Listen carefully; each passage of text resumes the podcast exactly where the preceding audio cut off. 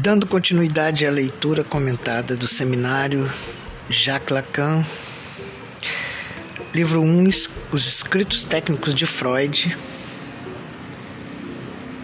Estamos em janeiro do ano 2021. Estamos na página 16. 1. Estas reflexões são, a meu ver, particularmente pertinentes no momento em que vamos abordar o que comumente se chama os escritos técnicos de Freud. Escritos técnicos é um termo já fixado por uma certa tradição. Durante a vida de Freud apareceu sob o título de Klein Neurosen Schrift, um pequeno volume em oitavo que isola um certo número de escritos de Freud que iam de 1904 a 1919 e cujo título, apresentação e conteúdo indicavam que o seu tema era o método psicanalítico.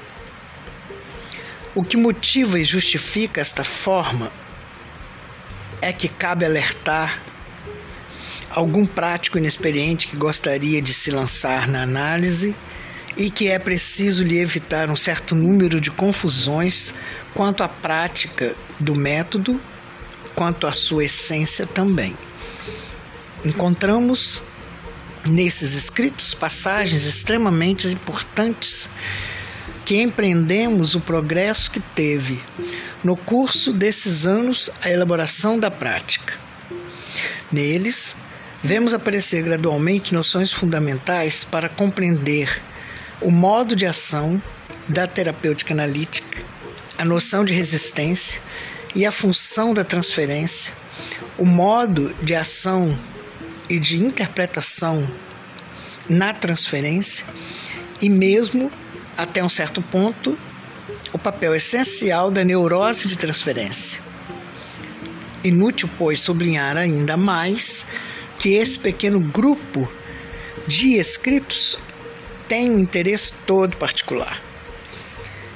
É certo que esse agrupamento não é completamente satisfatório e o termo escritos técnicos não é talvez o que lhe dê a sua unidade.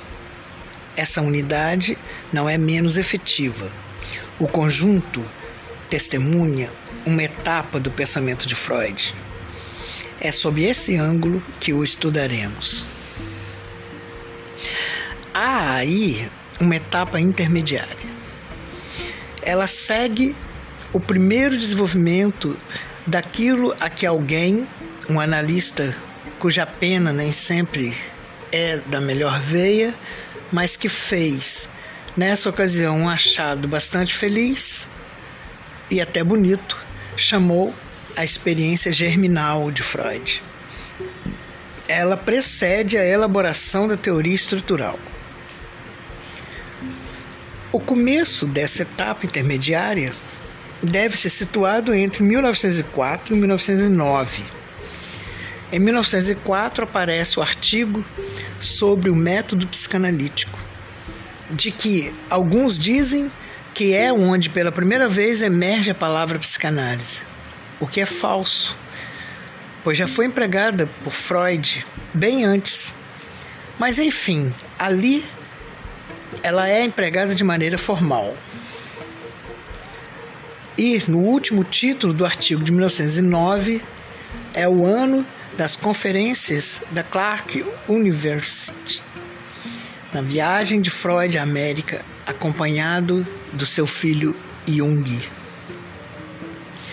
Se retomamos as coisas no ano de 1920, vemos elaborar-se a teoria das instâncias, a teoria estrutural ou ainda metapsicológica, como Freud a chamou.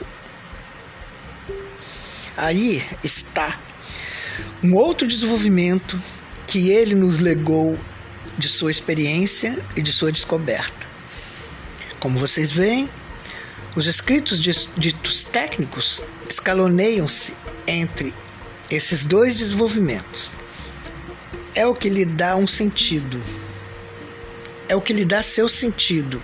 Acreditar que tiramos sua unidade do fato de que neles Freud fala da técnica é uma concepção errada.